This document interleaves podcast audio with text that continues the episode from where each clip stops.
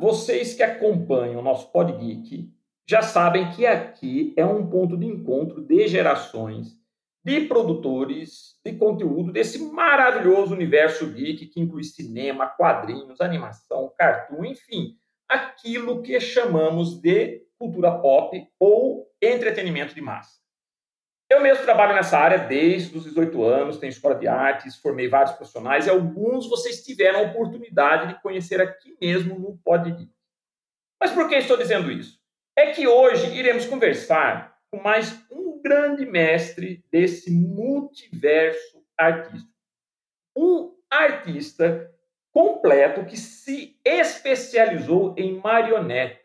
Isso mesmo, é o Sérgio Tastaldi.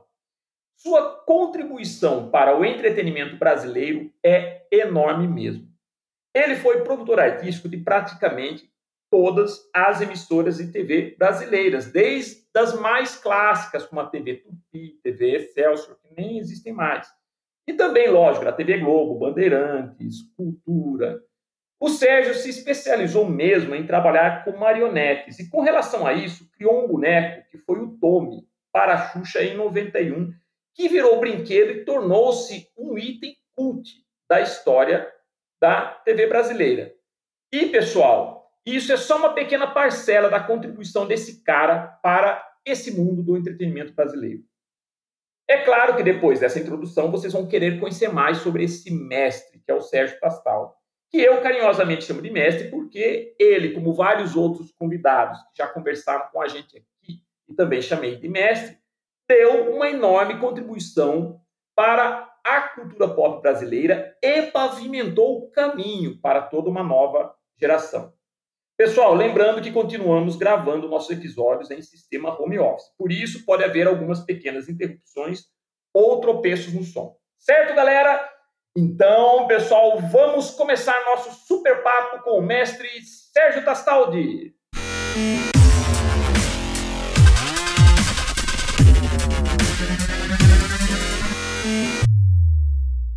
Mestre Sérgio Tastaldi, muito obrigado por ter aceito participar aqui do nosso Podgeek, ter disponibilizado seu precioso tempo. É, de onde surgiu essa sua paixão pelo marionete? Pelo, pelo Olha, aconteceu o seguinte, uh, não sei se você conheceu Chiquinho Brandão. Chiquinho hum. Brandão foi um ator que tinha trabalhava no Bambalalão da TV Cultura. Ah, sim, Bambalalão, sim, conheço. É, ele era o, o Bamba Leão, que uhum. ficava conversando com a Silvana, ele fazia, ele era o professor Parapopó, era um, um, um excelente ator, fantástico. A Silvana, inclusive, foi a que apresentava o Lanterna Mágica, né? que era o programa de, de animação. Né? A Silvana, é, era a Silvana, exato. E esse Chiquinho Brandão, ah, eu convidei ele um dia para trabalhar num projeto que eu estava desenvolvendo para a TV Nacional de Brasília, que era um programa infantil lá em Brasília, chamado As Grandes e Maravilhosas Aventuras do Bicho de Goiaba. Olha o tamanho pretensioso do programa, porque o, o bicho de goiaba era pretensioso. Né? não, não dá nem para contar como é que era. Uh, a hora que der, eu mostro foto era um bicho, era um boneco que vivia dentro de uma goiaba. É uma goiaba bem grande. E era o Chico, Chiquinho Brandão que manipulava esse boneco e fazia a voz. Entendeu? E era um programa cheio de, de músicas, cheio de brincadeiras. Era um, um programa muito bem feito. Para a época, eu achei que ele foi até muito avançado, e mas ficou só em Brasília, não rendeu. O Chiquinho, um dia, me pede: pô, você está fazendo uns bonecos aí, alguma coisa? Eu queria que você me fizesse um boneco para eu manipular. Isso foi antes da estreia do Bicho de Goiaba. Eu, é que eu estou pulando uma fase. É. E aí o, o, o Chiquinho, eu falei, tá bom, tá, eu vou fazer o que boneco você quer? Ele falou, ah, sei lá, faz uma bruxa. Eu falei, tá legal, faço uma bruxa. Aí eu nunca tinha feito boneco na vida, nunca tinha construído, não sabia nem como usava cola, nem que tecido usar.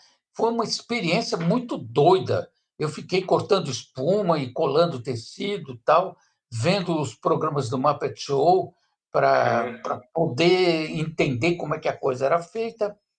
Bom, quando o boneco ficou pronto, ele foi lá no meu ateliê, ali na Gabriel Monteiro da Silva, e, e nós começamos a manipular diante do espelho.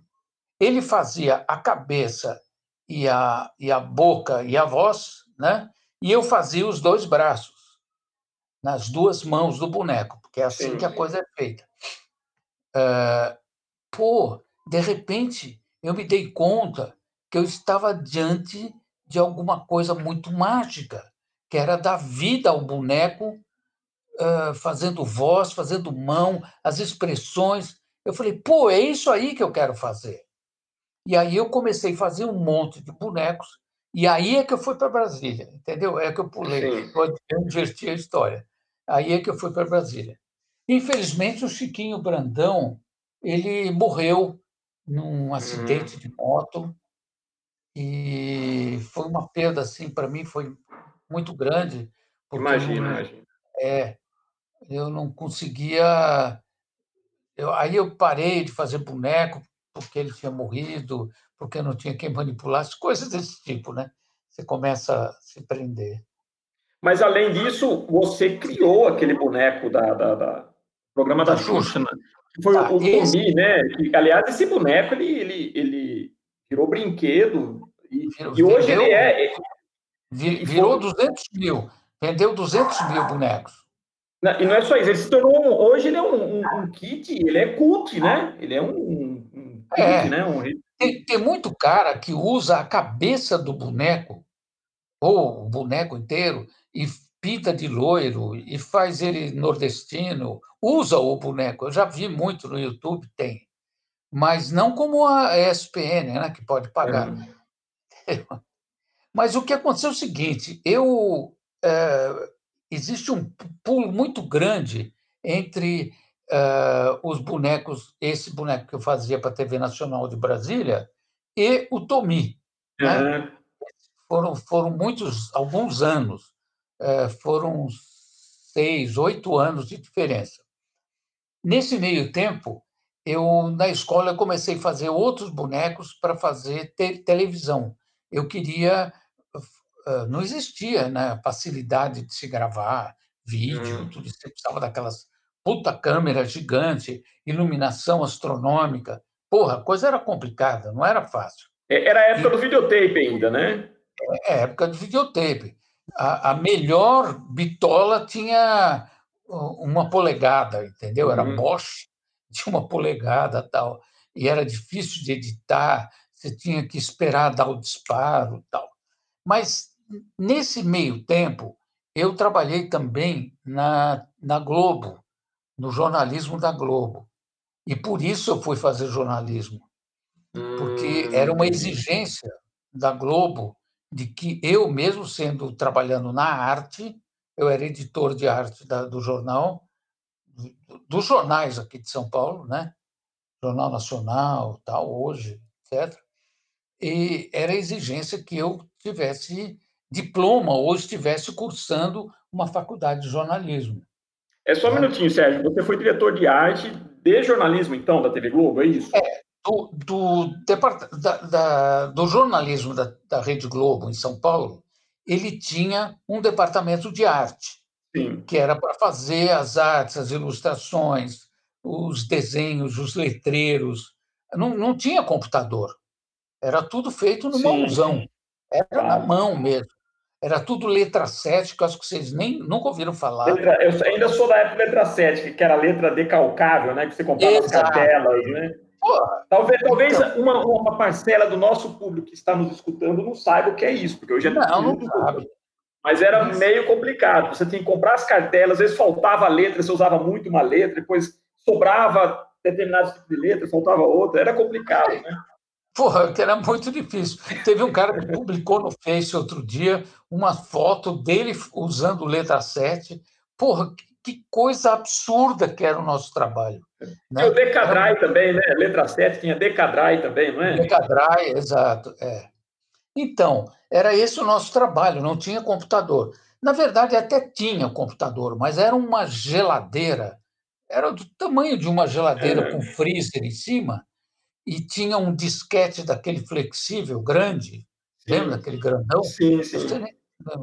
Antes do disquete pequenininho, durinho... Era um grandão, sim, era um enorme, era um né? grandão, né? flexível, tal. Uhum. Era esse disquete que você punha lá e era só para o gerador de caracteres.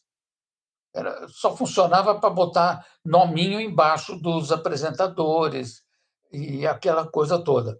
Depois veio um computador né, italiano chamado Amiga. Não teve uma plataforma Amiga que eles usavam para fazer edição? Sim.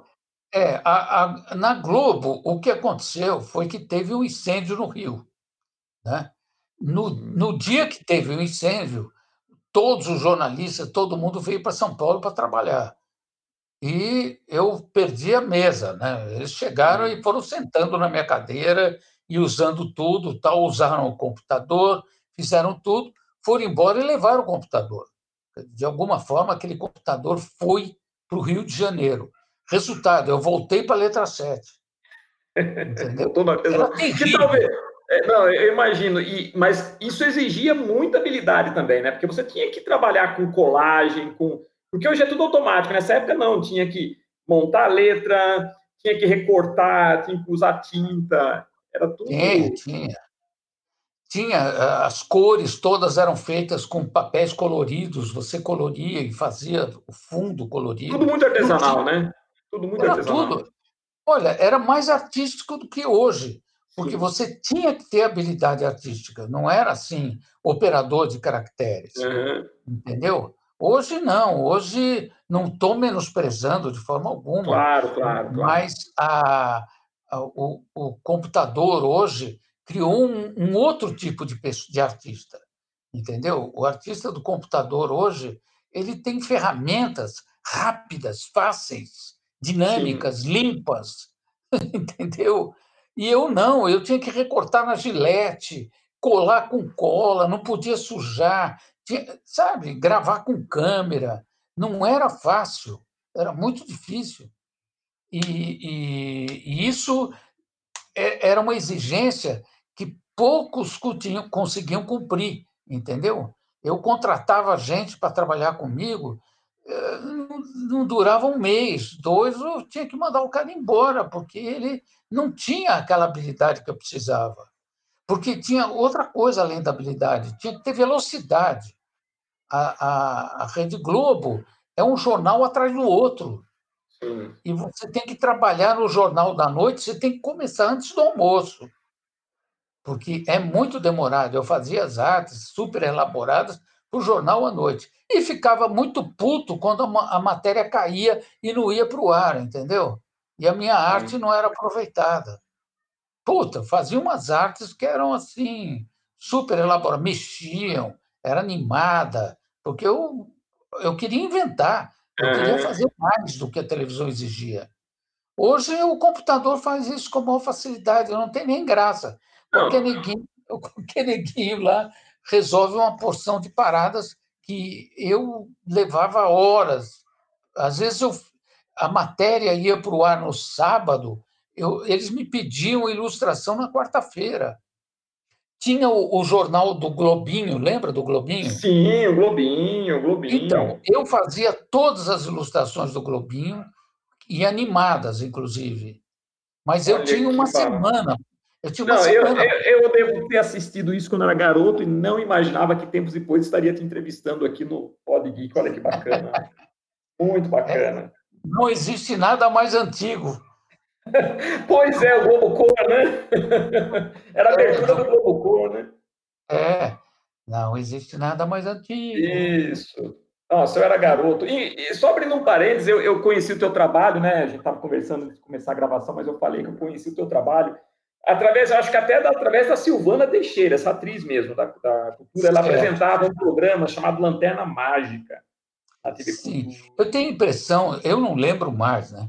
Mas eu tenho a impressão de que eu fui entrevistado para esse programa, é, uma então. matéria comigo na minha Exatamente. escola.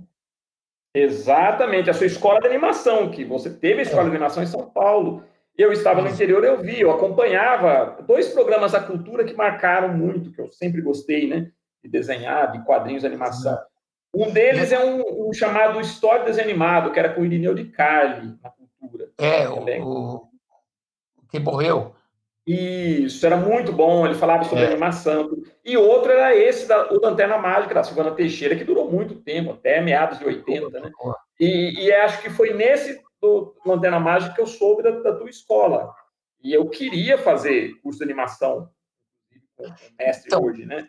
Assim, Mas, como é... você, assim como você queria, eu ontem conversei, uh, entrei em contato com um rapaz chamado Alexandre Silva, que foi meu aluno na escola. Mas ele foi meu aluno mais ou menos assim. Ele não tinha dinheiro para pagar. Aí eu falei: tudo bem, vem aqui, vem aos sábados, você assiste a aula, faz os trabalhos, e de acordo com a qualidade do seu trabalho, eu vou te dar o tamanho da bolsa. Entendeu? Você vai é. pagar menos. Então ele caprichava o máximo que ele podia, tal. Resultado, eu, não, eu dei bolsa total para ele e dei para muitos outros também, porque artista você não, você não consegue cobrar. eu tenho escola de artes, né, mestre? E a tua história não é muito diferente da minha, né? A gente tem história. É, e, e, a escola de arte, você vê, você, você fica, puxa vida, você acha que por causa de 10 reais uhum. O cara vai deixar de aprender isso que vai levar ele para o sucesso? Porra, não posso ser culpado por isso, né? Então, eu, obedecendo essa ordem, o Alexandre se formou, se transformou em supervisor editorial da Saraiva. Você é um cara assim muito muito boa gente. Ontem eu estava conversando com ele. Eu lancei um livro, na verdade eu ganhei um prêmio para uhum. fazer um livro sobre o meu trabalho de teatro de bonecos, que se chama uh, Teatro Feito à Mão. E nesse livro de duzentas e tantas páginas, todo quatro cores, couchê maravilhoso, eu, eu fiz um, um trabalho de rebuscar tudo que eu fiz em, em alguns anos meus de trabalho com teatro de bonecos. Porque depois eu me apaixonei pelo boneco mesmo, aí não teve uhum. jeito, aí fui. E me apaixonei pela luz negra, principalmente. E a capa desse livro é ilustrada com uma foto de um espetáculo que é João e Pé de Feijão, que é um teatro, que é teatro de luz negra. Várias coisas me levaram para esse livro. Uma, o fato de ser teatro de bonecos, que é uma coisa que eu, que eu me apaixonei por bonecos. Outra é a técnica de luz negra, que é uma técnica muito mágica. E outro, fazer teatro para criança, porque a criança é na, na infância, é nessa tenra idade que está a semente da arte. Entendeu? Sim. Aí ela vai cres crescer e vai acabar trabalhando em alguma, alguma coisa que ela goste, ou até que não goste, mas vai para se sustentar, para viver e abandona a arte totalmente. Então, isso. E, e a, minha vontade foi trabalhar para a criança. E eu acho que o público do teatro adulto é o público do teatro infantil. Que se você não fizer bem feito o teatro infantil, você não vai ter um bom teatro para adultos. Entendeu? A paixão é uma coisa que vai vai durante anos, né? E, e, é muito importante esse contato que a criança tem com essa coisa mais lúdica também, porque eu acho que o, a, a, diversão eletrônica ela tira um pouco disso, né?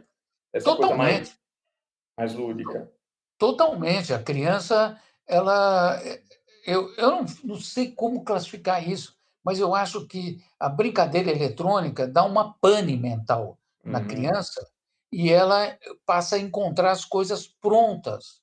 Sim. Ela não vai buscar, não vai fazer. Eu tinha que fabricar o meu brinquedo, entendeu? Uhum. Porque meu pai nem dinheiro tinha uh, para me dar bons brinquedos. Então eu fazia os meus brinquedos, entendeu? É, é, eu acho que o boneco ele tem isso também, né? De a, criança participar da narrativa. A narrativa não vem pronta para ela.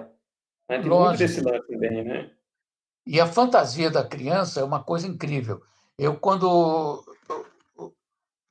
Antes de contar isso, eu vou contar um, um outro pedaço.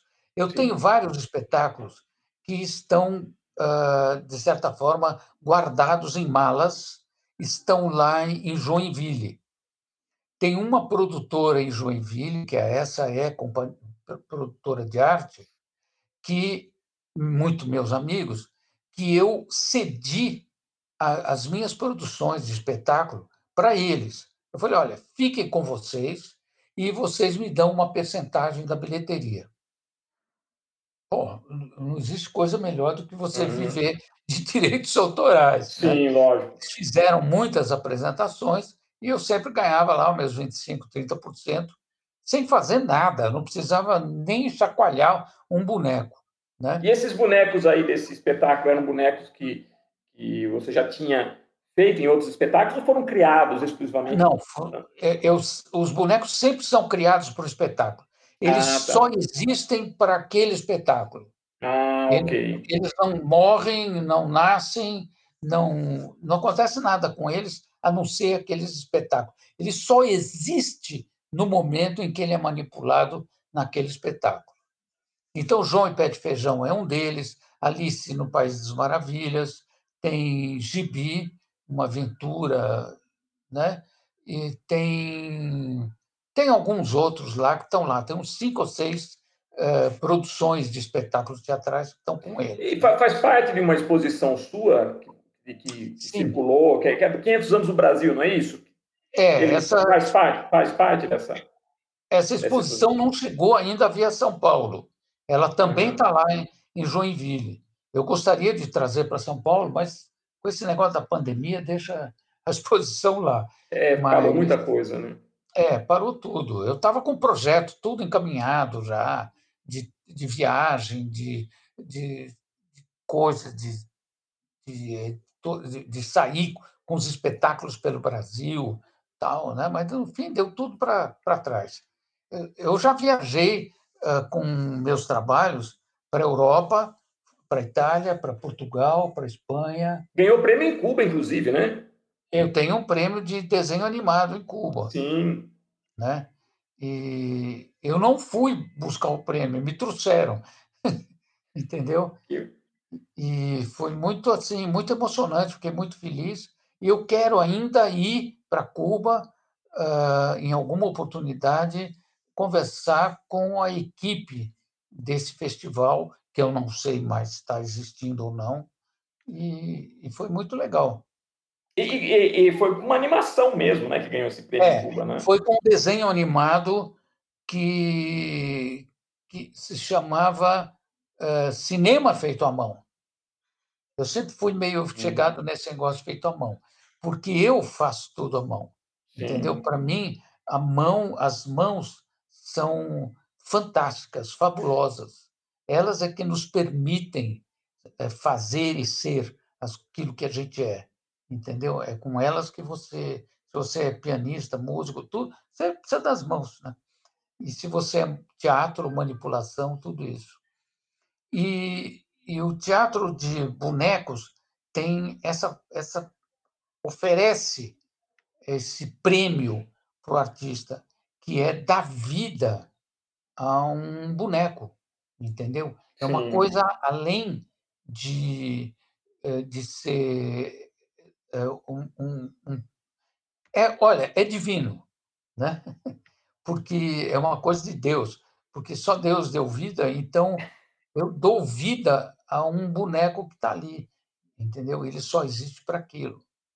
E, e, assim, a sua técnica com os bonecos, né? Porque a, a, o boneco em si, não sei se eu estou falando bobagem, por favor, me corrija.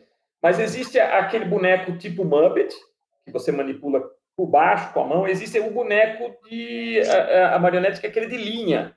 Né? Inclusive, eu me lembro que teve, umas, teve séries é, na década de 60, 70, séries, acho que uma produtora inglesa. Que... Isso, exatamente, que os bonecos eram Joy 90, né? Então, eles usavam muito essa manipulação pelo, por linhas, né? Então, há uma diferença dos dois, não há? Assim, e, e, a, e cada um deles tem uma técnica, né? A sua, é. ela é, é, é qual, qual, técnica você mais mais se apaixonou, desenvolveu? Essa mesmo, manual tipo Muppet, ou essa da, da manipulação por linhas, por fios? Bom, em primeiro lugar, não existe só essas duas. Você não faz Ah, ideia tá. a, a quantidade de possibilidades que você tem de manipulação de bonecos. Não, Tem esse realmente. boneco que você enfia a mão dentro, que é o Aham. boneco que se chama boneco de luva, estilo Muppet, né, que tem mexe a boca e ele ele fala, você faz a voz, etc, e ele está ali, né, na hora que você mexe. Existe o marionete de fios, que é esse que você está falando, que tem os fios. Isso. Existem muitos espetáculos com marionete de fios. Existem marionetes pequenos e marionetes grandes. Aham. Aí tem os bonecos de manipulação direta, né, que é aqueles que tem umas varetinhas atrás e que você vai Hum, mexendo o boneco, sim, ele sim. vai. Existem os bonecos de luz negra, que você está todo vestido de preto, ninguém te vê, só vê o boneco, porque o boneco está pintado com tinta reflexiva, Hum, entendeu? tá. Entendeu? Que também é com vareta, é com uma série de outras coisas. Já vi coisa E assim. Existem os bonecos de látex, né, que tem a mão, a boca que mexe com estou vendo um aqui na minha frente, está o meu personagem Papum, está aqui na minha frente me olhando. E então existem muitas técnicas. Existem bonecos gigantes, né. Há pouco tempo lançaram um robô gigante, que apareceu na televisão, etc. Eh, eu mesmo já fiz bonecos bem grandes, né. E e e Então você exi trabalha com todas essas técnicas? Ah, um pouco de cada, Sim. sem dúvida. Eu acho que ficar numa só é meio travado. Eu não quero ser especialista, porque Sim. especialista é muito travado, né.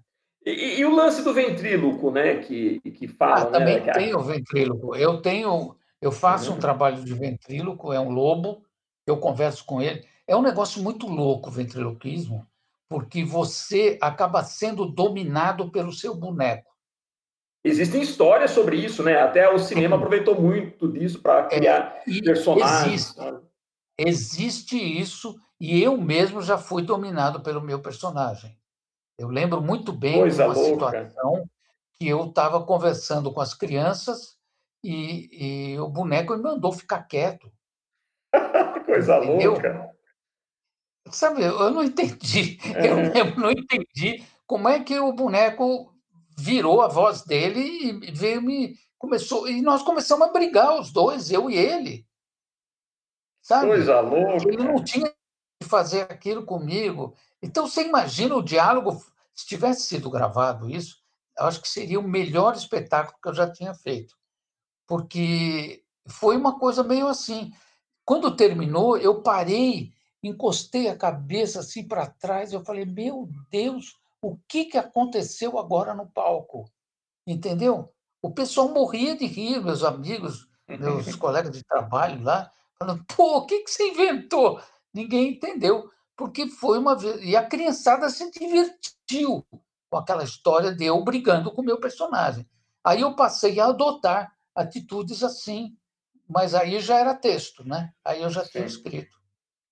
E e e me diz uma coisa, vo você acha que hoje falta na porque eu vejo assim, eh eh, analisando as redes de TV, de TVs brasileiras, inclusive, eh eh, você foi um um profissional, como comentou, acho que um dos poucos que trabalhou em praticamente todas as redes, desde as clássicas, né, que nem existe mais, como Excelsior, Tupi, depois passou pra, né, por essas novas aí, a Bandeirantes, Manchete, tudo. Mas eu eu vejo que um a a talvez a a a única que teve programação infantil, onde usou muito essa questão do boneco, foi a Cultura, né. Os programas que ela teve, né, o Bambalalã, tudo. E Isso. Cocoricó também, que sempre usou boneco. Eu acho que, fora a Cultura, eu não vi isso nas outras emissoras. Você acha que falta um pouco da aí da Hum. É, falta, concordo plenamente com você, falta. Eu acho que não é que faltam artistas, faltam produtores, diretores que entendam e respeitem o boneco como um um participante mágico, entendeu? Aquele que deixou entrar o papagaio Louro José, foi um cara Sim. muito inteligente, tanto é que o Louro José está lá até hoje, Sim, né. sim. Mas não é um boneco completo, divertido, porque ele não tem mão, ele uhum. não tem, ele não pode fazer um monte de coisas, entendeu? Então isso não foi pensado quando eles botaram no ar, mas está lá até hoje, né? E, e funciona. A, a, Ana Maria vai morrer e o boneco vai estar tá lá. É, ele já entendeu? faz parte do programa, né? Você não consegue imaginar um programa desse sem não dá, não dá para ter. programa da Ana Maria Braga, né? Se você é. tirar o, o, Eu acredito que se tirar o boneco, o programa perde uma audiência significativa, né? Mas não sei se você se lembra, no começo do Louro José, ele fazia piadas, ele brincava com a Ana Maria, ele tinha diálogos com ela, era muito divertido. Eu mesmo assistia, às vezes, o programa só para ver a piada, a competição entre ele e a Ana Maria com piadas novas. A Ana Maria contava uma piada, ele contava outra. E era assim, e era muito divertido. Acontece que isso começou a tirar o poder da Ana Maria. O programa passou a ser dela e do Louro. Hum. E o programa não é dela e do Louro. O programa é só dela. Entendeu? Sim, sim. E é assim, e ele está assim até hoje. Isso aconteceu também com o Jô Soares e, o, e aquele flautista que trabalhava com ele na banda. Como é que era o nome dele? Ah, eu, eu, da, da, eu sei da. Bom, da, daquela... É, bom, ele, lembro, mas... ele, ele, conversava com o Jô e fazia piadas e tal, e era muito divertido. Esse cara era muito divertido. Ficou na banda até o fim, né? E um dia a direção falou: não, peraí, o Jô está perdendo o pé nisso aí. O cara, o cara tá Derico, Derico. Ah, isso, Derico, exatamente, o Derico. O Derico, o Derico tá mais engraçado que o Jô. Opa, para por aí, não pode. E tirou fora. Aconteceu comigo uma coisa muito semelhante com o Você foi diretor Andrade, né? musical do Jô, né? Você foi diretor. Você foi diretor musical do Jô Soares. É, eu, eu fiquei oito, trabalhei oito anos com ele. Eu viajei pelo Brasil tocando, mas não tinha boneco nenhum, só tinha música. Uhum. Eu criei as músicas e acabei indo tocar por falta de músico, né? Eu ia até perguntar, para a gente encerrar nossa, nossa entrevista, ia perguntar qual o conselho que você daria para essa geração que está aí nos ouvindo. O né? que eu aconselho a todo mundo é ter é, calma e tranquilidade para fazer o seu talento ir para frente. Então, eu sempre pergunto para as pessoas: o que, o que, que você gostava de brincar quando você era criança? O que, que te fazia muito feliz quando você era criança? Estou fazendo essa pergunta para você agora. Uhum. Sim, para mim o que gostava. Eu gostava muito de ler quadrinhos, gibi. Sempre foi o que Sério? me deixava feliz. Aquele monte de gibi, o cheiro da folha de gibi, folhear aquilo. Ficar sentado embaixo de uma árvore ou deitado na minha cama não via a hora de chegar da escola, minha mãe até brigava comigo, porque em vez de fazer a lição de casa, eu ia direto para o quarto, pegava um monte de gibi, as caixas que tinha de. Aquelas caixas de papelão de, de supermercado, eu enchia de gibi. Meu pai adorava dar o gibi, gibi era uma coisa barata, né? E isso que você falou foi o que eu fiz, eu resolvi trabalhar com isso, né? Então... Exato.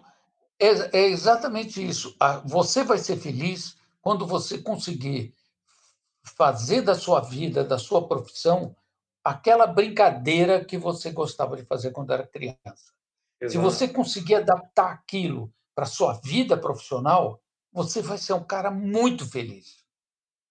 E eu digo isso porque eu me sinto um cara muito feliz pelo que eu realizei, pelo que eu fiz, pelo que eu ainda posso fazer. Entendeu? E pela enorme contribuição que deu para esse mercado nosso, né? De entretenimento. Ah, é, Você eu, não eu... tem o meu livro ainda, né, Magno? Não tenho, Sérgio, não tenho livro, mas eu, eu por favor, depois eu gostaria que você deixasse né, para é, mim. Eu preciso te mandar, eu preciso do teu endereço para postar no correio para você receber Nossa, em casa. Nossa, vou ficar muito feliz mesmo. E gostaria até, se quiser deixar. Com autógrafo, aqui... E com autógrafo é mais barato, tá? Nossa, por favor. não, o autógrafo tem que ser mais caro, né? Mais caro, não mais barato. mais caro. Ter, Mas nossa, você ia falando. Não, que eu, eu, gostaria, se você quiser deixar aqui no nosso, no nosso Pod Geek, nesse episódio, quiser deixar alguma rede social, endereço de site, fique à vontade, né, para o nosso público entrar em contato, fique à vontade, Sérgio. Olha, eu não estou trabalhando os meus sites. Eu tenho um site da Turma do Papum, que era do meu teatro de bonecos, que eu desativei, mas o site ainda existe, e o site do estúdio, que tem o meu nome, Estúdio Sérgio Tastaldi, que ainda existe, mas eu nem sei para que, que ele serve, entendeu? Porque eu não entro lá, não vou, não publico nada e recebo aviso. Você recebeu visita. Então, Pô, o que, que esses caras vão fazer lá? Entendeu?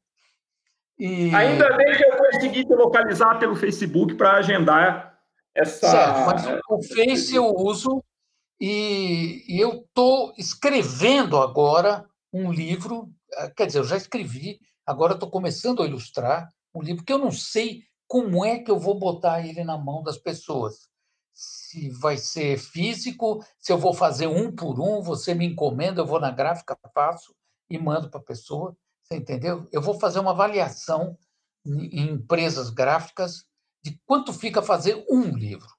Eu ganhei um prêmio da Fundação Catarinense de Cultura para escrever esse livro.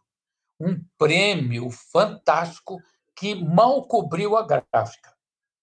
Entendeu? Porque eu queria fazer um prêmio, um, fazer um livro eh, de 200, mais de 200 páginas, todo a quatro cores, em couchê, tudo isso ficou caro.